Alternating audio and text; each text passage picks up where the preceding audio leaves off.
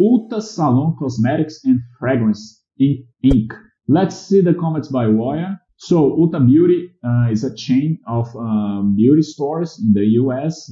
Stores who has beauty salons, uh, sells products that uh, carries the brand of the company, cosmetics, male and female fragrances, uh, hair products, and skin products. Okay, it is known in the market for its expressive growth in the past years. Okay, and its EPS. Okay, one of the major risks of the company is the the loss of the market share for online sales. Okay, by a third party. Anyway, we know that uh, e-commerce is something that it's um, growing, growing very, very expressively in the last years, in the past years, and it's gonna con- continue to be growing, right, guys? However, uh, their beauty parlors, its own presence on e-commerce represents 20% of their sales. Okay, let's see the numbers of this company. Okay, it's a very interesting company, right, guys? Uh, over there, overseas on the US uh, stocks, it's interesting because you, are gonna have like the type of diversification that we have over there.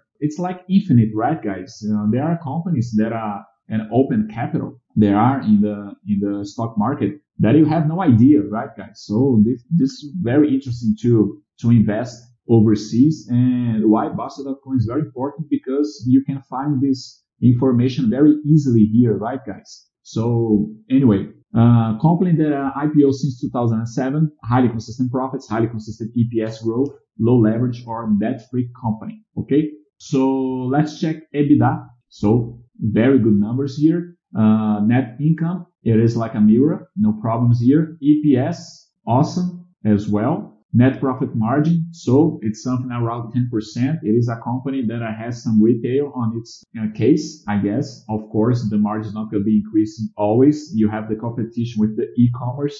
Anyway, I think it's a company that manages its production very, very well, right, guys? Its results. I think this flat margin here is something very good. Let's see cash good numbers, consistent. And net debt, it's negative, so net debt over EBITDA is going to be zero. So pretty safe here. Uh, let's see the cash flow generation. Awesome.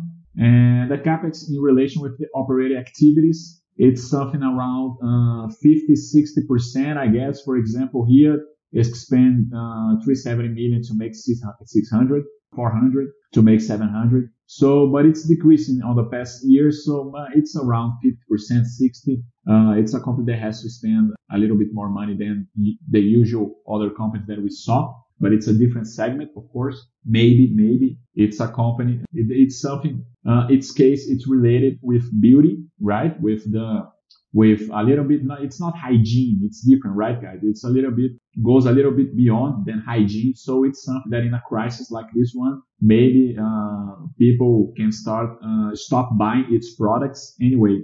So we got to check it out how this company is to overcome this crisis, right? It's a company that doesn't pay any pay, any dividends. You have something 2012, but, uh, it's, it's a company that it's reinvesting its, its profits and also repurchasing its shares, right, guys? So EPS growth very, very high here. Let's see the balance, the, let's see the graphic. So astonishing, right, guys? A strong return for the shareholder in the last 10 years. So let me give my vote. It will be number three. Uh, how can I put it here? So very strong growth in the past 10 years. It is a segment that I don't feel comfortable yet. Okay, let me confirm here, but definitely good numbers